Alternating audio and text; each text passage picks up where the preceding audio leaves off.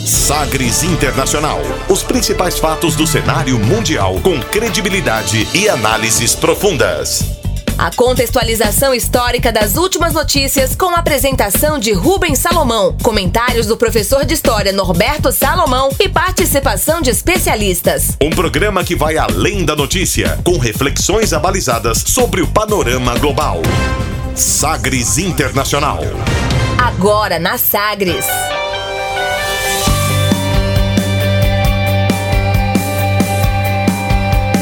Olá, seja muito bem-vindo a mais uma edição do Sagres Internacional, essa número 89, 89 edição. Eu sou Rubens Salomão e a partir de agora, com você, ouvinte Sagres, os fatos precisos e análises credenciadas sobre os principais temas mundiais. E você confere nesta edição o tema do dia. Protestos pela democracia marcam confrontos na Tailândia. Os últimos fatos e versões no debate entre Donald Trump e Joe Biden nas eleições à presidência dos Estados Unidos. O Japão vai liberar água de Fukushima, aquela usina nuclear, no oceano. Pescadores alertam para possível catástrofe. O Brasil não assina compromisso global para reverter a perda da biodiversidade. Rússia aprova segunda vacina contra a Covid-19 depois de testes preliminares. Estes e outros destaques aqui no Sagres Internacional também, com a música tocada, bem tocada pelo mundo hoje, com a mais tocada nesta semana nas paradas do Japão.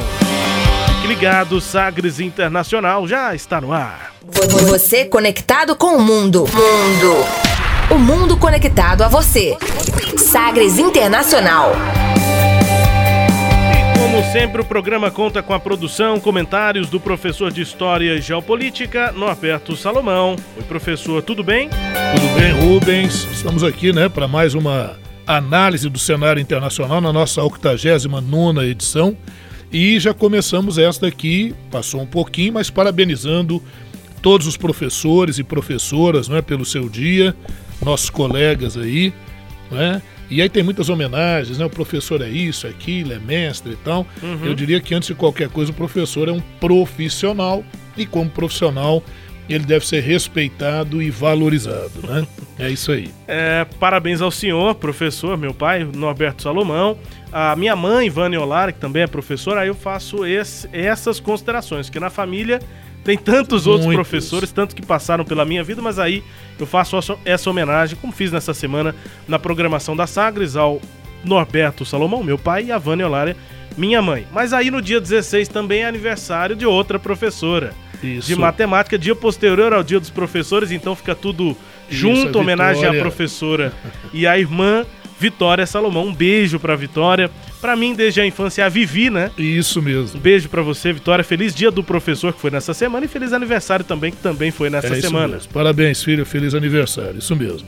E tem também, Rubens, Sim. no domingo agora, a eleição na Bolívia, que nós vamos cobrir, obviamente, vamos fazer a referência na nossa próxima edição vamos falar da Bolívia. Estamos acompanhando aqui esse processo que já deu tanto que falar aqui Exatamente. em outras edições do Sagres Internacional. Estamos chegando, pessoal, número 89 do Sagres Internacional. Você manda seu feedback aqui pra gente.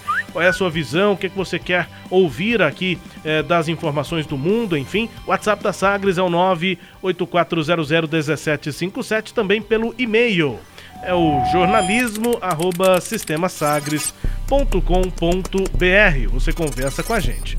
Começando aqui Sagres Internacional, como sempre, conferindo uma declaração de destaque nesta semana. Desta vez são algumas declarações. Agora, as frases bem ou mal ditas por aí. Sim, pero la canción...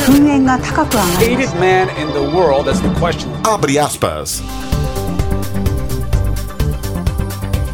Abre aspas para os candidatos à presidência dos Estados Unidos, Joe Biden, democrata, Donald Trump, republicano. Eles responderam a perguntas de jornalistas e eleitores ao mesmo tempo, só que em canais diferentes na TV norte-americana nesta semana. Abre aspas para Donald Trump e Joe Biden e também para os entrevistadores. Confira. Do you take a test every single day? No, no, but I take a lot of tests. Okay, and you don't know if you took a test the day of the debate? Uh, uh, possibly I did, possibly I didn't. If they vote out before the election, you are open to expanding the court? I'm open to considering what happens from that point on. Don't voters have a right to know where you stand? They stand? do have a right to know where I stand, and they'll have a right to know where I stand before they vote. So you'll come out with a clear position before Election Day? Yes, depending on how they handle this. We were expected to lose. If you look at the original charts from original doctors who are respected by everybody, two million two hundred That thousand two people. million figure, though, is if you we literally saved two did million nothing. people. We should be thinking about making it How could you enforce that?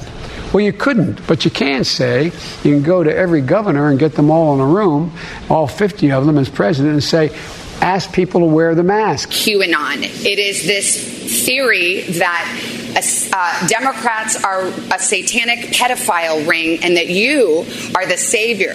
Disavow QAnon in its entirety. I know nothing about QAnon. I just told I you. I know very little. You told me, but what you tell me doesn't necessarily make it fact. O que foi que ele disse? O que foi que ele disse? Foi que eles disseram aí, a gente traduz Donald Trump e Joe Biden também com os entrevistadores. O Donald Trump e o Joe Biden estiveram no mesmo horário na quinta-feira à noite. O Donald Trump estava na NBC e o Joe Biden na ABC, duas das maiores redes de TV lá dos Estados Unidos, participando de entrevistas em que eles também responderam a perguntas de eleitores indecisos. E aí a gente vai traduzir o que cada um disse nesses trechos que a gente reproduziu. Em grande parte, esse a, ocorreu essa coisa bem diferente, bem estranha, porque o Trump se recusou a fazer um debate virtual, né, com o Joe Biden, né? Ele queria que fosse presencial. Como ele se recusou, não houve esse debate, esse segundo debate, foi para NBC e a ABC. Isso. É, é isso. ABC e NBC, aí no inglês NBC e ABC. Duas das maiores redes, inclusive Concorrentes, com né? concorrentes e que tem uma, uma pegada muito forte do jornalismo, jornalismo muito, muito presente das duas. É, com inclusive canais de notícias, né? Tem um canal aberto da ABC e da NBC e tem um canal específico de notícias, como se fosse o News aqui, né? Sim. Nós temos as, as emissoras News, que são Isso. All News, é, notícia o dia inteiro. ali. E essas emissoras das duas é, são com jornalismo bem é, crítico, assim, ao- a todos os lados. São, são emissoras bem interessantes, com jornalismo é, é, bem, bem forte, digamos assim. Vamos aqui às tradução, então. A gente começou ouvindo um trecho aí de Donald Trump, sendo questionado pela jornalista da NBC, a Savannah Guthrie. Ela fez o seguinte, a seguinte pergunta: Você faz o, tes- o teste todos os dias? Teste para Covid, né? E aí o Trump respondeu: Não, mas eu faço muitos testes. E aí ela perguntou: E você se lembra de ter sido testado no dia do debate? Aquele debate que foi realizado presencialmente entre Trump e Biden. E aí o, o Trump desconversa, né? Diz o seguinte, abre aspas, talvez eu tenha feito, talvez não, fecha aspas. A gente segue para um trecho de Joe Biden respondendo ao questionamento de George Stephanopoulos. Ele perguntou o seguinte, abre aspas, se o Senado aprovar a nova indicação antes da eleição, você estaria aberto à ideia de expandir a Suprema Corte? Essa foi a pergunta, fecha aspas. Eu preciso só fazer uma contextualização uma eh, das integrantes da Suprema Corte faleceu e o Trump, como qualquer outro presidente, tem a missão de fazer a indicação. E aí ele fez com toda a agilidade possível para que consiga Isso. garantir uma vaga, uma cadeira conservadora, com É, pensamento, que uma cabeça conservadora. críticas, né? Porque muitos pensaram que o ideal seria indicar após as Depois. eleições. Pois né? é. O Trump indicou antes e aí começou-se a conversar sobre essa possibilidade na campanha do Biden de ele, sendo eleito, se ele se tornar presidente, ele começasse a fazer alterações para aumentar o número de membros da Suprema Corte. Se forem criadas novas cadeiras, quem vai ter de indicar seria o próprio presidente. Isso. E aí seria meio que uma manobra para que ele consiga, lá na frente, ter maioria eh, entre os membros da Suprema Corte. Aí ele foi questionado sobre isso. Se o Senado aprovar antes da eleição essa indicação conservadora do Trump, o senhor estaria aberto à ideia de expandir a Suprema Corte? E aí o, o Biden, assim como o Trump fez na resposta anterior, desconversou. Disse o seguinte, abre aspas, eu estou aberto a considerar o que pode acontecer a partir desse ponto, fecha aspas. Ou seja, não falou nada, né? Isso. Aí o entrevistador, o George Stephanopoulos, eh, replicou: os eleitores não têm direito de saber qual é a sua posição? E aí o Biden respondeu: eles têm o direito de saber como eu me posiciono e eles saberão até antes de irem votar. E aí o George replica: Então o senhor vai dar uma posição clara até antes do dia da eleição? Aí o Biden confirma: sim, dependendo de como o Senado tratar isso. Ele fala they, ou seja, eles, Sim. no sentido de uhum. é, fazer referência aos senadores. Esse é um trecho, portanto, de Joe Biden respondendo a perguntas. Vamos a mais um do Trump, que você ouviu agora há pouco em inglês, a gente traduz. A Savannah Guthrie perguntou é, para ele sobre Covid-19 e como foram, na prática, as medidas do governo norte-americano. E o Trump estava dizendo, abre aspas, todos nós esperávamos que fôssemos perder se olhar as pesquisas originais, os especialistas médicos apontavam que perderíamos 2 milhões e 200 mil pessoas. Nós salvamos 2 milhões. E aí esse trecho termina com a conclusão lá da Savannah Guthrie. Ela diz o seguinte, abre aspas, essas 2 milhões e 200 mil pessoas é, aconteceriam, morreriam, seria apenas no caso de o governo não fazer literalmente nada. Ou seja, questionando o discurso de Donald Trump nessa gestão da pandemia. Em outro trecho, o, George, eh, o Joe Biden responde ao George Stephanopoulos eh, e o George eh, o Biden estava dizendo o seguinte: nós deveríamos estar falando de tornar o uso de máscara obrigatório. E aí o George pergunta: mas como se pode forçar isso? E aí o, o Biden admite: bem, não, não se pode mas você pode dizer para todos os 50 governadores, como presidente, e dizer para que eles peçam a todos para usarem máscara. É. Fecha aspas. Esse é um debate importante Isso. nos Estados Unidos. Trump né, ficou relutante, hoje ele não, não nega a importância de se usar a máscara, mas também não recomenda que se use, uhum. enquanto que o Biden estava com um discurso mais forte no sentido de obrigar as pessoas a usarem a máscara. E aí o George Stephanopoulos da ABC fala, não, mas se pode forçar, e o Biden admite que não dá para forçar ninguém a fazer isso. O último trecho aqui, professor e ouvintes, foi com a Savannah Guthrie perguntando ao Trump sobre o tal do QAnon, ou QAnon, ela diz o seguinte: que Anon, essa é a teoria de que os democratas seriam uma seita satânica e de pedófilos e que você, Trump, seria o salvador. Você desaprova integralmente esse QAnon? E aí o Trump responde: Eu não sei nada sobre QAnon. E aí ela diz: Mas eu acabei de te contar. E aí ele diz: Você me contou, mas você me contar não torna isso necessariamente um fato fecha aspas, essa QAnon, que... ou QAnon aqui no, no, português, é uma. É, é, digamos que é a mãe das fake news, né?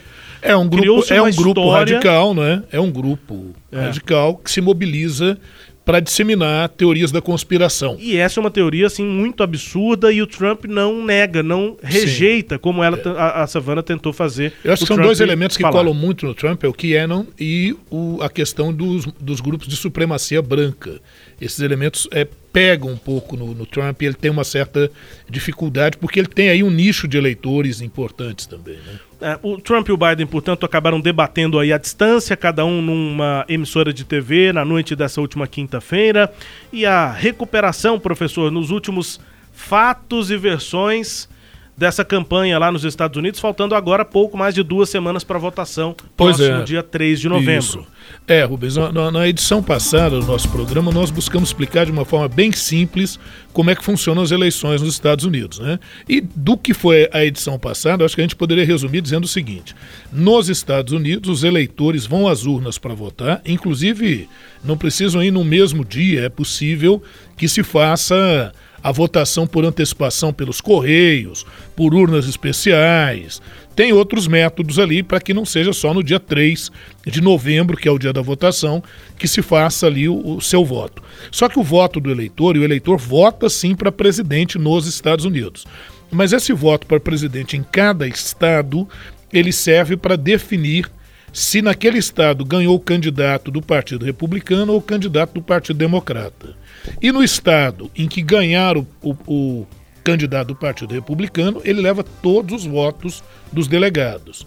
No estado em que ganhar o, o, candidato pelo Partido Democrata, ele leva todos os votos dos delegados, que são previamente eleitos, né, numa série de convenções que ocorrem. Então você tem os delegados pelo Partido Republicano e tem os delegados pelo Partido Democrata. Então, quando você tem eleição dos Estados Unidos, quem vence as eleições em cada estado é, como é que é a expressão lá, Rubens? The winner take all. Isso. Não o é ganhador leva tudo. Leva tudo. Tem a ver até com jogo, com Isso, pôquer e tal. isso. Quando todo mundo faz all-in, aposta tudo, o ganhador leva tudo. É Na isso. eleição é isso. O candidato leva todos os, os delegados daquele estado. Pois é. E aí, antes mesmo que eu entre até nessa evolução do que aconteceu rapidamente, falar desse debate, né, que você citou, que alguns pontos foram assim, foram, são duas emissoras, a NBC ou NBC e a ABC ou ABC, que são duas é, é, é, concorrentes, né? Muito fortes, e foi uma coisa muito estranha, porque isso nunca tinha acontecido nos Estados Unidos, no mesmo horário, é, é, e, e eles responderam também perguntas de eleitores, eles foram confrontados. Mas a análise final é de que o, o Biden foi mais assim, digamos, acariciado pela mídia, há uma simpatia maior da mídia pelo Biden, dá essa impressão, e o Donald Trump foi fortemente confrontado, principalmente porque é, eu poderia ser eufêmico, mas eu vou bater duro, porque ele mente muito, né? É. Então aí ele vai Muita sendo desinformação. Ele vai O- sendo o confrontado Biden, com essas nos mentiras. trechos que eu, que eu ouvi aqui, que eu assisti da, da entrevista dele e do Trump, para chegar nesses trechos, eu tentei pegar aqueles em que o Biden fosse mais confrontado. E ele, de fato, desconversou, ele ficou ali em, em alguns momentos em uma em saia justa. Mas, no geral, basicamente só levantaram a bola para que ele batesse no Trump. Isso. Do outro lado, não. E o Trump tem muito mais pontos mesmo questionáveis a serem perguntados. É, e, e aí, assim, o que, o que que acontece? Os pontos que talvez tenham sido assim, mais complicados. No caso do Biden, é, foi essa questão da, da, da Suprema Corte, se ele seria favorável à ampliação de membros da Suprema Corte, que ele não quis responder. Esse outro ponto do uso obrigatório de máscaras, eu achei que ele foi um pouco. Mas ali no meio do debate, né, naquele calor da coisa, o jeito não pensa. Ele não falou que ele iria forçar as pessoas a usarem máscara. Ele falou que ele tornaria obrigatório o uso de máscaras, ou seja, ele colocaria aquilo por lei. Agora, forçar é um outro processo, né? Ele, ele poderia ter feito essa diferença entre a questão do que é obrigatório e do que é forçado. Não se trataria propriamente de forçar, ele poderia sair melhor nessa. Eu acho que ele tropeçou um pouquinho. E a outra questão foi na lei que ele aprovou, né, na lei quando antes, né, a, a lei sobre, sobre o combate à criminalidade, que atingiu em cheio, principalmente os setores mais pobres e de afrodescendentes. Ali ele se viu numa saia justa, perguntaram se ele se arrependeu aquela época, ele disse que sim, que ele tem esse, esse arrependimento, que ele bateu é, muito duro e de uma forma que não seria mais adequada, que hoje ele faria de forma diferente. Acho que foram os pontos assim mais críticos para o Biden. E já o Donald Trump, não, aí são as fake news, são as questões do- dos tweets, ele, ele, ele, ele insiste, né? ele vai para o debate com aquelas mesmas mensagens que ele manda no Twitter. Só que agora ele tinha uma jornalista que contestava e que batia duro na questão das máscaras, é, na questão que ele falou que a imprensa é, enganou, falou que morreriam 2 milhões de pessoas. Aí a, a- jornalista disse: não, é essa expectativa é se você não tivesse tomado atitude nenhuma. A gente não diz que você não tomou atitude nenhuma, alguma atitude você tomou, mas você se demorou, você foi negacionista, você criticou o uso de máscaras, você chegou a debochar de certas medidas, né? É, nesse sentido. Então, aí esses foram os pontos aí mais polêmicos. Mais um mais, Rubens, o que a gente vem acompanhando nessas últimas semanas, e até para informar assim o melhor possível, né?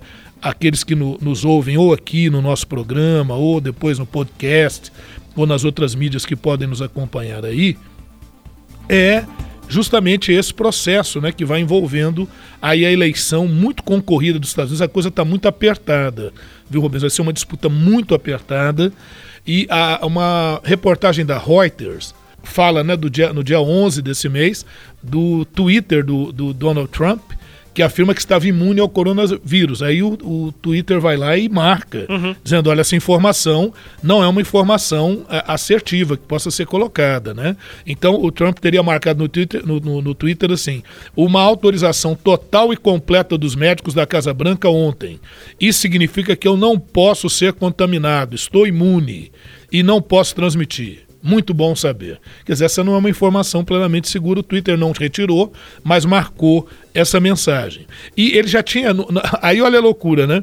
Em uma entrevista por telefone um pouco mais cedo, nesse mesmo dia, ele deu a entender que o, o John Biden é que estaria doente. Aí ele afirmou assim: vocês têm um presidente imune? Vocês têm hoje um presidente que não precisa se esconder em seu porão, como é o caso do meu adversário.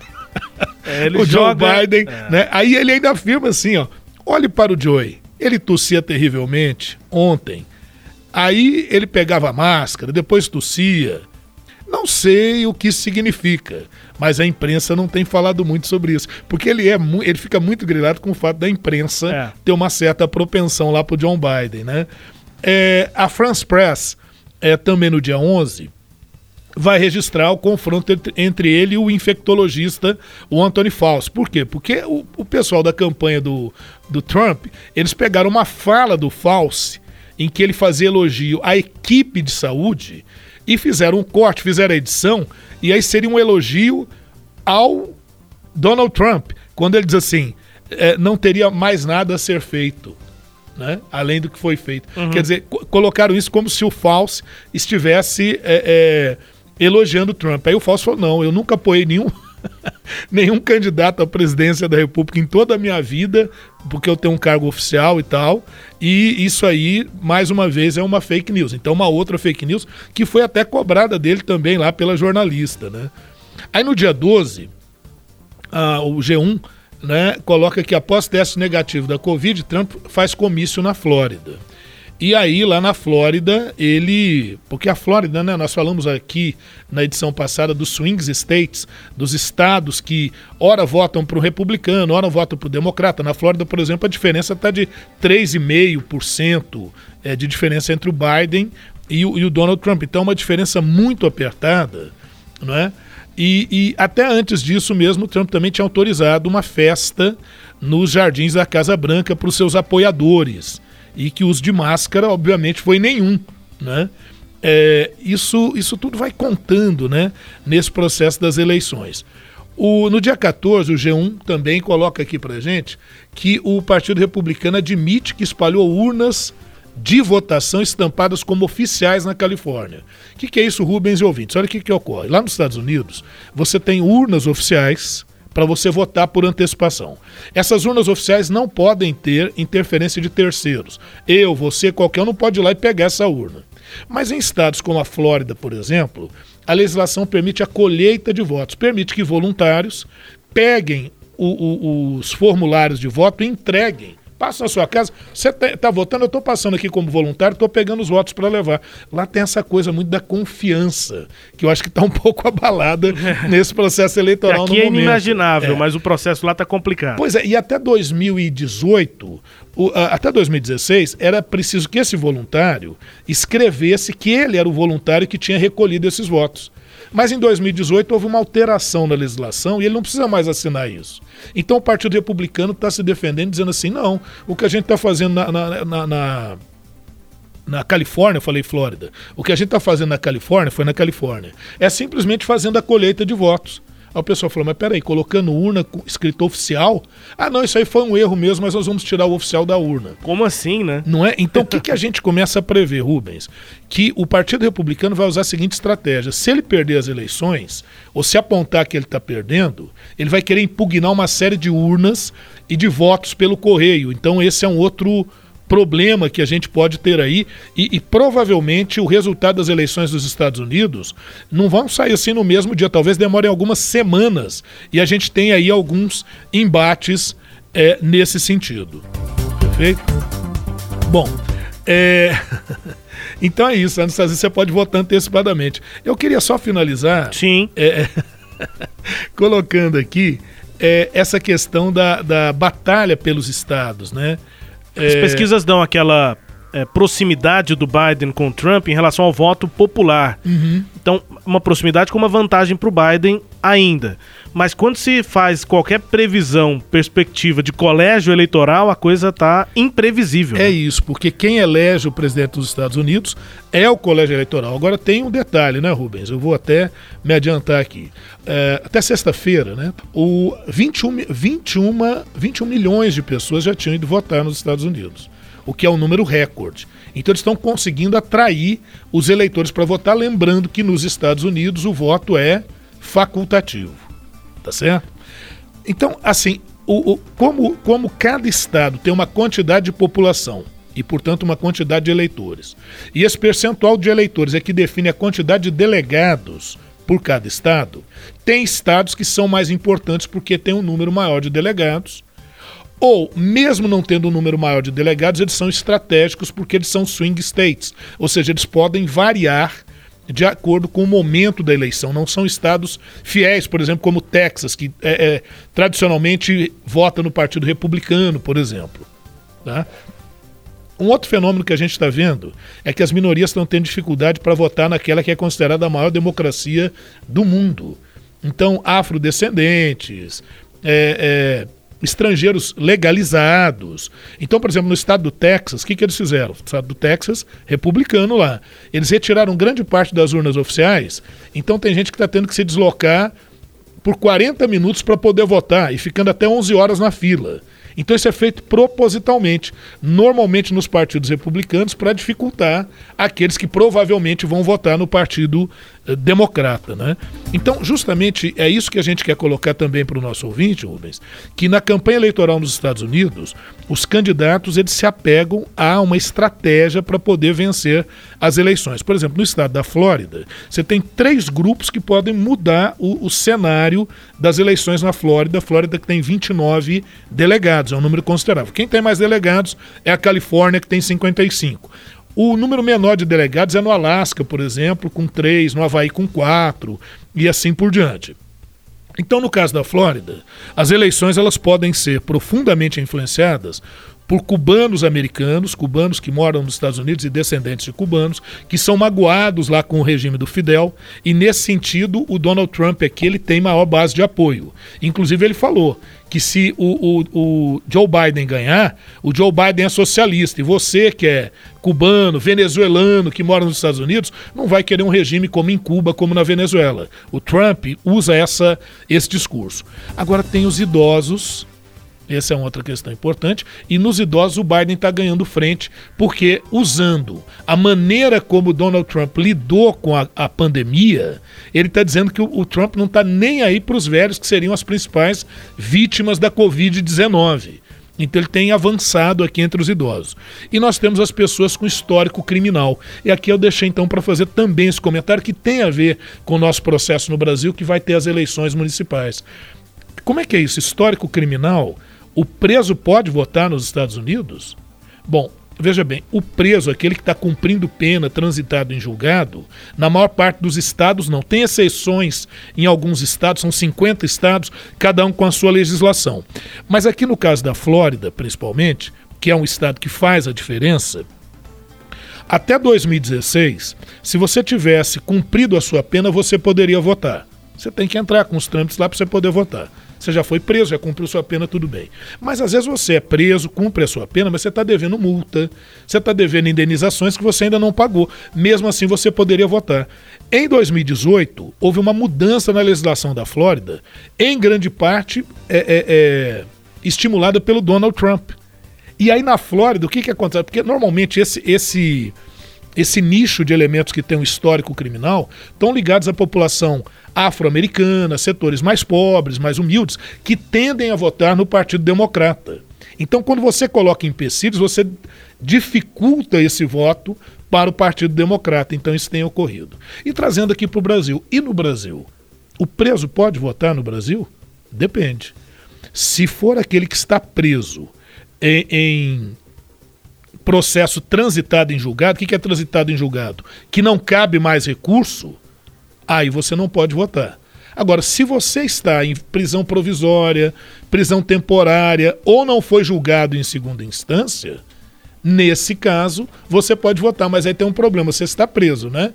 Naquela unidade que você está preso, você tem que ter pelo menos 20 pessoas inscritas para votar, e aí normalmente há toda uma dificuldade muito grande para instalar uma sessão eleitoral específica para aquele lugar. Então a pergunta é assim: no Brasil, preso pode votar? desde que não seja transitado em julgado, então o que, que é? Prisão provisória, né? aquela prisão temporária, esses tipos de prisão, ou não tenha sido condenado, né? não caiba recurso, ele pode votar. Onde é que eu acho isso, hein, professor? Artigo 15 da Constituição Brasileira, lá você vai poder encontrar, acho que no inciso terceiro lá, você vai poder encontrar coisas nesse sentido. Só assim para dar uma informação mais geral, porque eu acho, né, Rubens, que são curiosidades que as pessoas têm também nesse sentido, né? Falando, nem sabia que preso poderia votar, né? É, e são Enfim. informações que vão se somando e que compõem o quadro geral nos Estados Unidos de dificuldade de voto de um lado, né? enfim, desses discursos que vão sendo formados e a prática da votação que tem essa fundamental diferença lá, o voto é facultativo, então a condição é, para que os eleitores cheguem à urna ou façam o voto por correspondência, isso faz muita diferença. Sim. E quais eleitores vão se dispor a ir lá votar, né? Isso. E aí também tem, como o senhor disse, as estratégias dos candidatos para isso, para Ah, mobilizar os eleitores. é. E além do- da mobilização, qual vai ser o mecanismo que os eleitores vão encontrar para conseguir ou não votar? Isso. Então, é, é muita coisa está sendo revista. Esse sistema de votação nos Estados Unidos, nós falamos na edição passada, tem sido alvo de críticas. Mas se você me pergunta hoje, professor, então quais os estados é, em que está tendo uma briga assim, né? Feia nesse sentido. Bom, além da Califórnia, né? São 55 delegados, tem a Flórida, que a gente já citou, e a Pensilvânia. Esse, a Pensilvânia tem 20 delegados, a Flórida tem 29 delegados. Então, nesses estados, a briga está sendo feia. Além desses, tem alguns outros estados é, com características que levariam a uma disputa mais acirrada na votação entre republicanos e democratas? Bom, nós temos os seguintes: a Carolina do Norte, com 15 delegados, Ohio, com 18 delegados, e o Wisconsin, com 10 delegados. Aqui também eles estão centrando fogo. O, em 2016, o Donald Trump venceu nesses três estados, mas ele viu que houve uma certa, um certo recuo é, em alguns deles é, no seu apoio. Né? A Carolina do Norte, por exemplo, o estado mescla eleitores rurais, que são republicanos ferrenhos, com jovens cosmopolitas. E aí, essa questão do, do voto rural, né, pessoal mais do interior votando no Trump, tem muito a ver com a lógica do, que o Trump usa para as questões ambientais. Então, quando ele ataca as questões ambientais, ele já está focando aqui no agronegócio lá nos Estados Unidos. Né? É, do outro lado, na Carolina do Norte, você tem também um segmento de afrodescendentes, é, que ele busca esse apoio. Ohio, a última vez que, que em Ohio um candidato é, se elegeu sem vencer em Ohio foi em 1960. Faz tempo, hein? Faz um tempo. Então ali, ali já faz uma diferença também. É, no Wisconsin também, né? a- mistura né, cidades cosmopolitas como Milwaukee e subúrbios industriais, aí o número de desemprego é muito grande e o Joe Biden tem apostado nessa questão é, de uma política pós-pandemia. Né? Também lá na- na- nesse estado, no estado do Wisconsin, é bom lembrar que está a cidade de Kenosha, onde ocorreram os confrontos e, e protestos em função daquela ação policial que baleou o Jacob Blake né, nas costas e tal. Então ali também a coisa fica feia.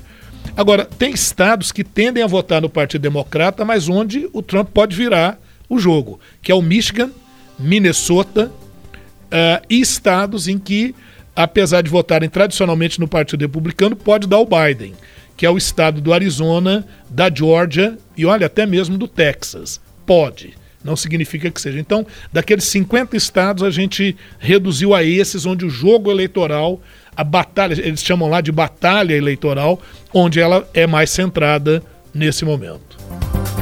Pessoal, não tem jeito. Eleições nos Estados Unidos passam a ocupar um espaço bastante considerável aqui no Sagres Internacional nessas próximas duas, três, elei... duas, três edições, não eleições. É. Eleição vai ser só uma. Até o dia 3 de novembro a gente vai continuar falando sobre isso. Ainda bem que você falou isso, porque eu ia dizer, semana que vem tem mais. É isso. É porque eu não pus tudo aqui nessa, mas só para você ter uma ideia do que está acontecendo nas, nas eleições dos Estados Unidos. Quadro abre aspas, o tema do dia também foi na edição 88 dos Estados Unidos. Agora, nessa edição 89, vamos ao tema do dia. Navegando pelos mares da informação. Sagres Internacional.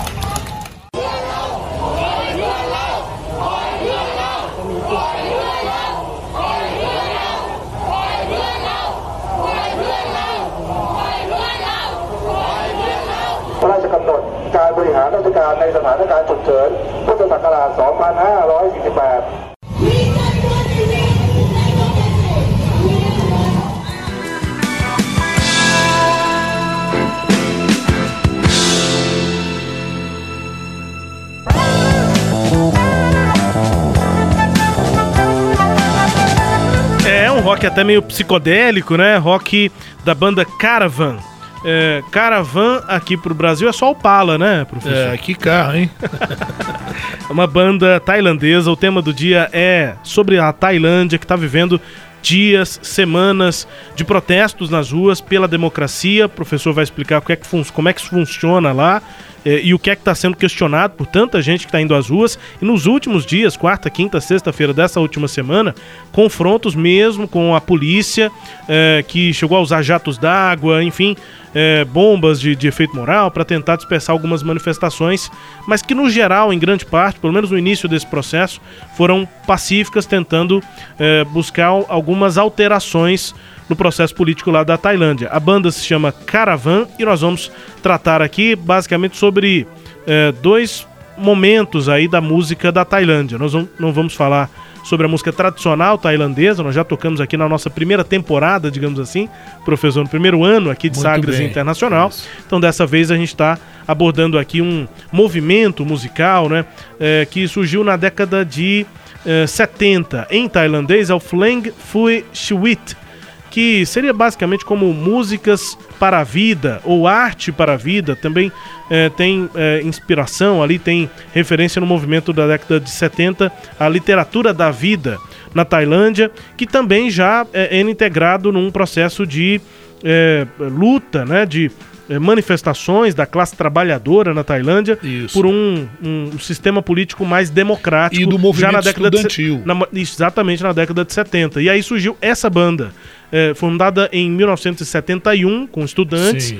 Caravan, que deu início a esse movimento aqui de música pra vida, Flang Phui Chwit. Não sei se meu tailandês É, está bom, tô tá lendo aqui meio que aportuguesando o termo. Mas aí depois, na década de 80, veio uma banda que até hoje é uma das maiores eh, da Ásia eh, de rock, que é a banda Carabao. Tem até uma marca recente aí de energético que tem esse nome, né? Mas o, o Carabao, uma banda de 1981 que ainda está em atividade, chegou a fazer um filme aí de- ne- eh, nos últimos eh, 10 anos, conseguiram realizar um sonho dos, dos artistas, dos, dos músicos dessa banda Carabao, que era tocar com Santana, com Olha guitarrista, só. enfim. A gente vai Guitarrista também ouvir mexicano, Carabao, que se inspirou, claro, no Caravan, banda da década de 70 e na década de 80 também nesse movimento Flank Fue Sweet, que é, é, essa é, a, a- construção, a produção de músicas que tem uma pegada de rock, de folk, também tem uma, um pé na tradição tailandesa, né? É, mas que basicamente são bandas que é, são posicionadas politicamente por um movimento de maior democracia na Tailândia. A gente começou ouvindo trechos de protestos nas ruas lá, eh, principalmente de Bangkok, mas de outras cidades também, e a música Cara- eh, da banda Caravan, The Love in Your Eye, de 1972, O Amor nos Seus Olhos, né? o, o- Amor nos Seus Olhos, a, a música da banda Caravan, começando o tema do dia, professor. Pois é, é isso aí, Rubens. Olha, a Tailândia é um país milenar, né? Tá ali na Ásia, no extremo asiático. Toda aquela influência ali na região do Sião, né? E, e é uma monarquia milenar. É uma monarquia milenar. Mas, é, nos últimos 86 anos, deixou de ser uma, uma, uma monarquia absolutista para se tornar uma monarquia constitucional. Mas isso não representou estabilidade para a Tailândia, né? Ao contrário. Então alguns chamam de a terra dos golpes, porque de 1932 para cá nós já tivemos em torno de 19 golpes na Tailândia. Então significa que o modelo político ele é muito instável e há uma propensão, toda vez que os modelos institucionais são frágeis, a propensão é de intervenções militares. E lá também há uma lei rigorosíssima ah, contra qualquer tipo de ofensa, ou que seja considerada com- como ofensa à família real, dinastia Chakri, na Tailândia. Né? E ah, basta assim uma rápida análise aí para verificar que os militares têm tido com frequência um papel crucial na política do país, porque a cada golpe normalmente entra um, um, um general lá uhum. para resolver a situação. Atualmente está lá o Prayut Chan Ocha, que está desde 2014, é, entrou prometendo uma série de reformas, de medidas que pudessem é, é, sanar, né? Atender aquelas demandas por democracia, por maior liberdade, enfim, mas não foi o que aconteceu não nesses últimos seis anos, perseguições, inclusive desaparecimento de algumas lideranças de oposição lá na Tailândia. Aí juntou com tudo isso a falta de plena liberdade, né? Alguns estão chamando de democracia híbrida, um conceito interessante para a ditadura, né? É a, fa... a falta de liberdade e, e a, os efeitos da pandemia, a Tailândia depende muito do turismo. Então essa queda do turismo a, acrescentou um componente aí bem apimentado à situação política tailandesa. E aí no aniversário, obviamente, do movimento estudantil de 1973, que derrubou um dos governos à época, vem à tona todo esse sentimento de maior participação do cidadão na vida política. เออ เดี๋ยวนี้ไม่ต้องตกท่อกันแล้ว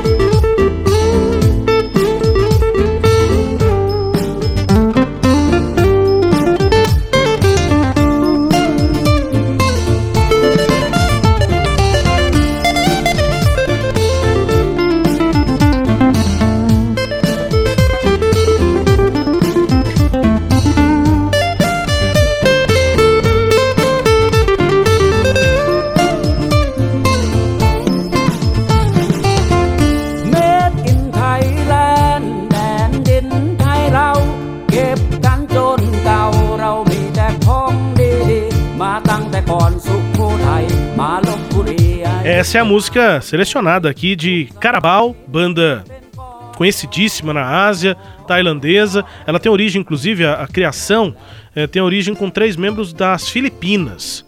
E aí o pessoal viajou, a banda ficou continuando, e aí outros integrantes tailandeses, a banda se tornou muito mais tailandesa do que a origem filipina, e aí se tornou é, uma das referências do rock, enfim, da música daquele estilo que eu disse, que pensa também na democracia, enfim, música é, que se posiciona, é, música da banda Carabao. Essa se chama Feita na Tailândia, Made in Thailand, no inglês, portanto, mais uma música aqui do nosso tema do dia. Professor, os protestos lá têm utilizado uma, é, um gesto nas mãos, mostrando três dedos assim, é, assim como se o rádio tivesse imagem, né? É. Escondendo o mindinho, mostrando os três dedos, o indicador, Isso. o médio e o anelar.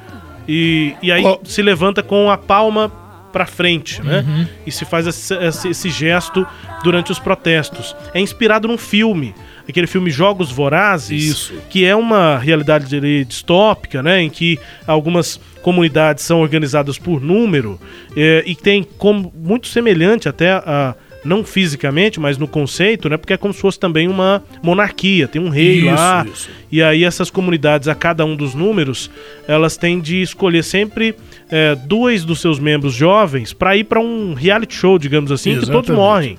E um só é que vai ser o vencedor, quem ficar vivo no final é que é o vencedor. Mas tirando essa questão Isso jogos, lá nos Jogos Vorazes, é, né? No é. filme. E aí no filme, quando esses integrantes têm que ser escolhidos e vão embora, podendo morrer em grande maioria, né? Ou então um deles volta vivo, então basicamente está levando um dos seus membros para o sacrifício. E aí todos presentes nessa é, homenagem lá no filme, nessa escolha, é, fazem esse gesto, mostrando três dedos é, e a palma para cima como sendo uma homenagem, uma despedida a essa pessoa. O filme vai se desenvolvendo, acontece revolução, a monarquia cai, vira uma guerra civil e tal, mas aí antes dessa guerra ser iniciada, esse, esse gesto no filme passou a ser é, um símbolo de revolta. De resistência, de resistência. Né, de oposição. É. E aí, lá na Tailândia, esse gesto também foi. Eles estão usando esse gesto. Gradativamente isso. usado e agora já é todo mundo nas manifestações fazendo esse gesto. É isso, porque além deles pedirem uma efetiva. Resistência. Isso, apesar deles pedirem uma efetiva democratização do país, eles querem também que sejam retirados privilégios de uma monarquia que é milenária e riquíssima, não é, Rubens? É... O primeiro golpe ocorreu em 1932, ali naquele período entre guerras, né? Com uma revolta sem derramamento de sangue, mas que aboliu a monarquia absoluta tailandesa e introduziu a primeira eleição parlamentar no país, só em 32. Então lá se vão 88 anos, é isso? Isso. Né? 80, eu falei 86 anos aqui, mas 88 anos de monarquia constitucional lá na Tailândia. Né? Seis anos depois, é, é, o líder militar Luang Phimbun Songkran se tornou primeiro-ministro do país. Durante a Segunda Guerra Mundial, a Tailândia forçosamente se aliou ao Japão, o Japão invadiu a Tailândia e a Tailândia se aliou ao Japão, se aliou ao eixo, mas os Estados Unidos não reconheceu esse governo que se aliou ao eixo. Os Estados Unidos e aliados apoiaram os guerrilheiros tailandeses que lutaram contra a intervenção japonesa. E aí, quando terminou a Segunda Guerra Mundial, em 1947, terminou em 45, mas aí em 47, um novo golpe e aí um governo que permaneceu até 73. Imagina, de 47 a 73. Em 1973, o movimento de trabalhadores e de jovens estudantes se reúne, começa a se organizar, começam a se manifestar, e esse movimento é considerado um marco para a história tailandesa, porque eles conseguem, então, é, é, derrubar um governo que já estava há décadas e estabelecer efetivamente um governo civil, que durou apenas três anos. Depois veio violenta repressão, é, novos protestos estudantis e o governo voltou para mão para as mãos dos militares. Depois disso, nós tivemos um outro golpe em 92, um outro em 2006, né? assim, os mais famosos. Esse 2006 o primeiro-ministro era Taksin Shinawatra. Foi derrubado depois de ser acusado de corrupção e abuso de poder. E aí foram se seguindo sempre protestos muito intensos na Tailândia, até que em 2014 parecia que um novo horizonte se apresentava. Ocorreu um novo golpe de Estado na Tailândia, houve negociação entre políticos, negociação que estava sendo, é, digamos assim, mediada pelos militares. E Só que aí o, o, o, general que estava mediando disse que, olha, o diálogo tinha se tornado impossível, né? Que não tinha condições de continuar. É o Prayut Chan Ocha. Uhum. E aí ele assume em 2014, promete reformas e tudo, mas nesses seis últimos anos, como eu citei, as reformas que ele propôs, elas não vieram a termo e acabou, juntamente com a pandemia, os efeitos da pandemia, resultando aí nessas manifestações que levaram agora, nessa semana, o governo da Tailândia o estado de emergência. Tudo indica que esses movimentos não vão parar por aí e que novas tensões vão ocorrer. É isso, o tema do dia da Tailândia e a gente faz intervalo rápido aqui no Sagres Internacional para daqui a pouco também girarmos aí pelas informações no mundo. Você vai conferir que o Japão vai liberar água daquela usina de Fukushima no oceano e os pescadores alertam para uma possível catástrofe. O Brasil não assinou o compromisso global para reverter a perda de biodiversidade. E a Rússia aprovou uma segunda vacina contra a Covid depois de testes preliminares intervalo aqui no Sagres Internacional. E a gente vai para o intervalo conferindo música lá da Tailândia, mas aí agora no chamado Thai Pop, ou para quem quiser, até de forma mais conhecida, o Thai Wind de vento. Muito vento bem. tailandês no pop. No pop agora recente, a gente vai ouvir aqui a música da Kratai Rissim, que é a Kratai, música do pop tailandês. Para o intervalo a gente volta já.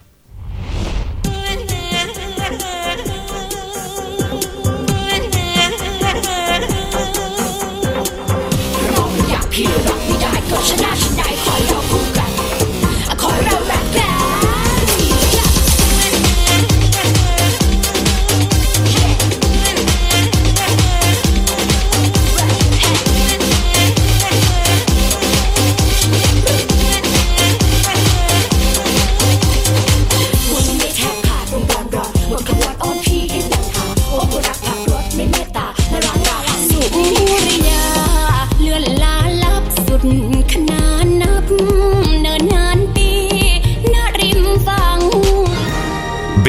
a Sagres. Em tom maior. Filha, olha essa mensagem do coronavírus que eu recebi no WhatsApp. Ei, mãe, desencana que deve ser fake news, viu? Não, não é não. Escuta só. Ei, você, é, recebeu algum conteúdo suspeito que tem aquela cara de fake news? Nesse momento de informações desencontradas, conte com o rádio. Nos programas jornalísticos e quadros de notícias, você consegue saber se qualquer informação é verdadeira ou falsa. Conte com a gente na luta pela verdade. As eleições estão chegando. E aqui na Sagres, você fica por dentro de tudo o que acontece no cenário político, para não perder nenhuma informação e te ajudar a decidir o futuro da sua cidade. Acompanhe toda a nossa programação e saia na frente, a caminho do voto. De segunda a sexta, da uma às duas da tarde. Eleições na Sagres. A democracia em tom maior entretenimento, jornalismo, prestação de serviços. Rádio Sagres. Em tom maior.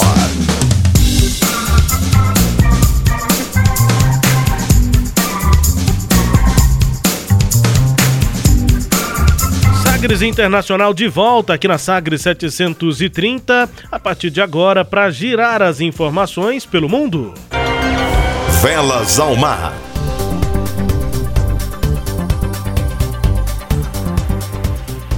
O Japão, quase uma década depois do desastre de Fukushima, o governo decidiu liberar mais de um milhão de toneladas de água contaminada no mar.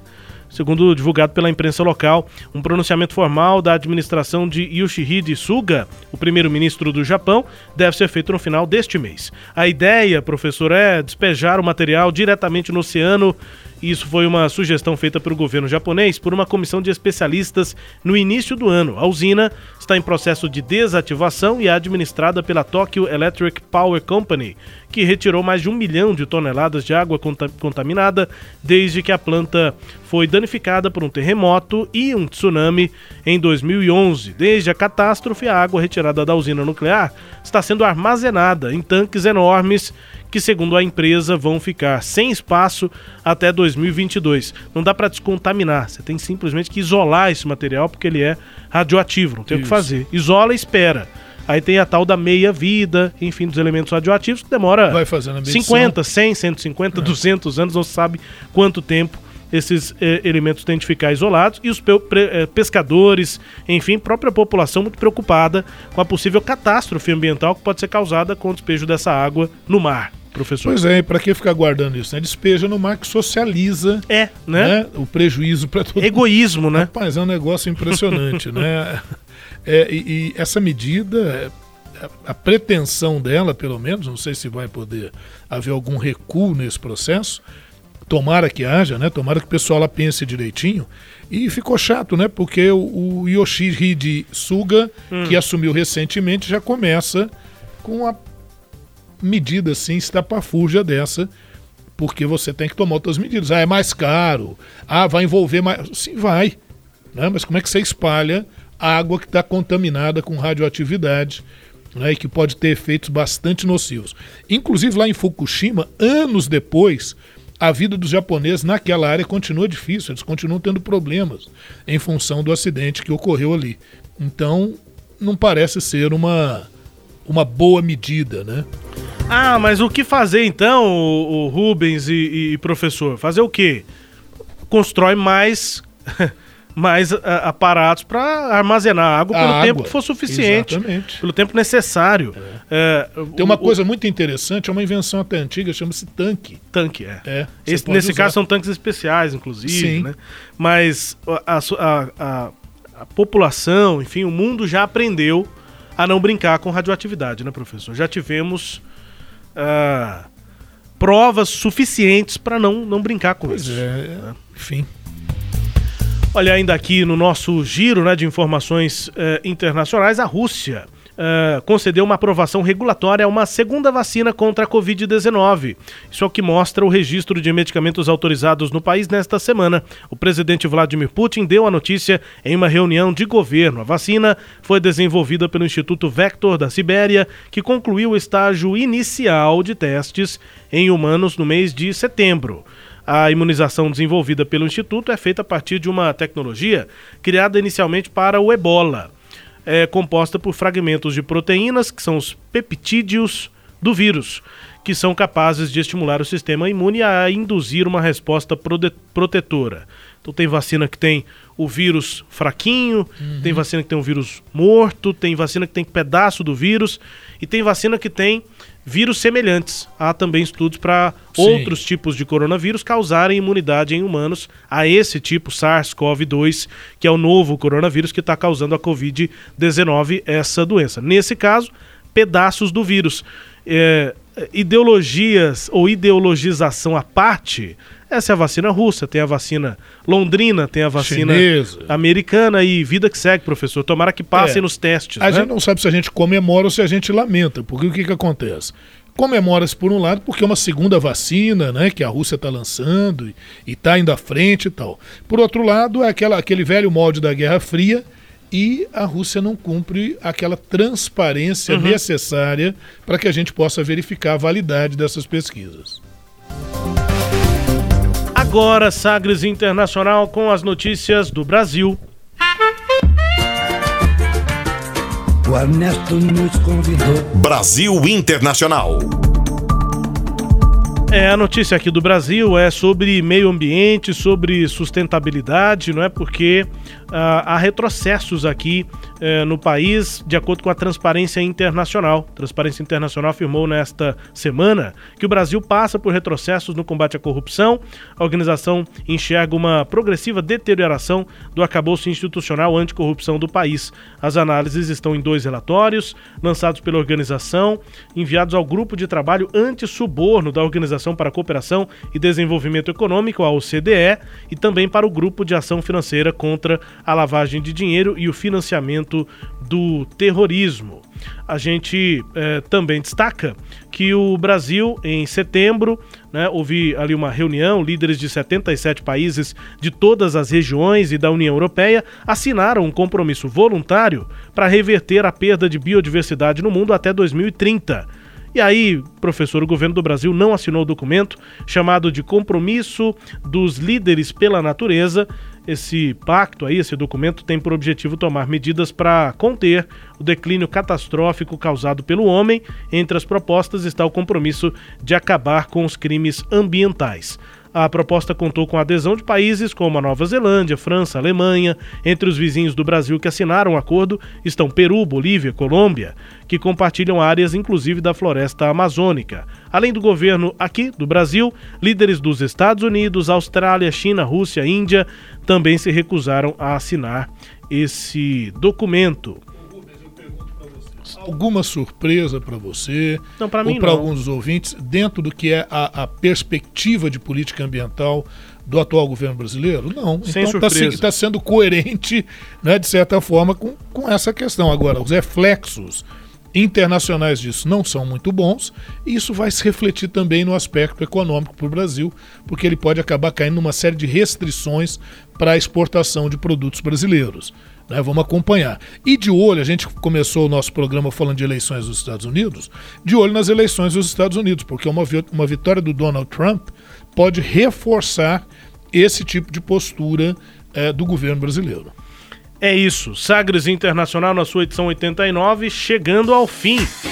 Agradecendo aqui a sua participação, a sua audiência é, com a gente no rádio e também você que queira nos acompanhar aqui é, por podcast ah, estamos aqui em todos, todas as plataformas aí de podcasts possíveis, é, no SoundCloud, onde a gente coloca ali todas as nossas é, produções, inclusive aqui o Sagres Internacional, mas estamos no Spotify, no Deezer, enfim, na plataforma que você preferir de podcast. Terminando aqui o programa, conferindo música bem tocada pelo mundo, vamos hoje ao Japão, não tem jeito, é a música mais tocada no mundo inteiro, e também no Japão, BTS com Dynamite essa bem tocada até aqui no Brasil.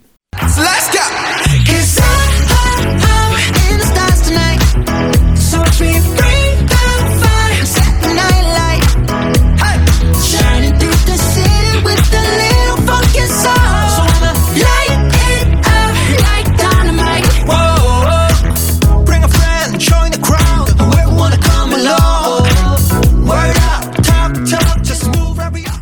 Essa já é bem conhecida, Dynamite com BTS, os meninos do K-pop, né? O pop da Coreia do Sul E nós vamos indo embora, professor, até. É isso aí, Rubens, até. É muito bom ter estado aqui com vocês, né? Um abraço a todos os nossos ouvintes. É interessante, a Jacinta Ardern, lá da Nova Zelândia, foi reeleita primeira-ministra. Na Nova Zelândia ela já é reeleita já. Então, já está garantido.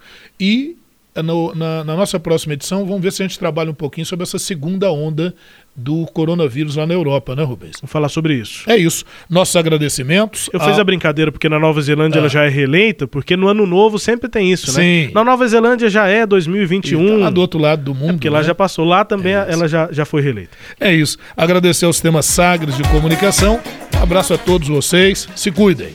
Tchau, pessoal. Obrigado aqui pela companhia em mais uma edição do Sagres Internacional. Até a próxima.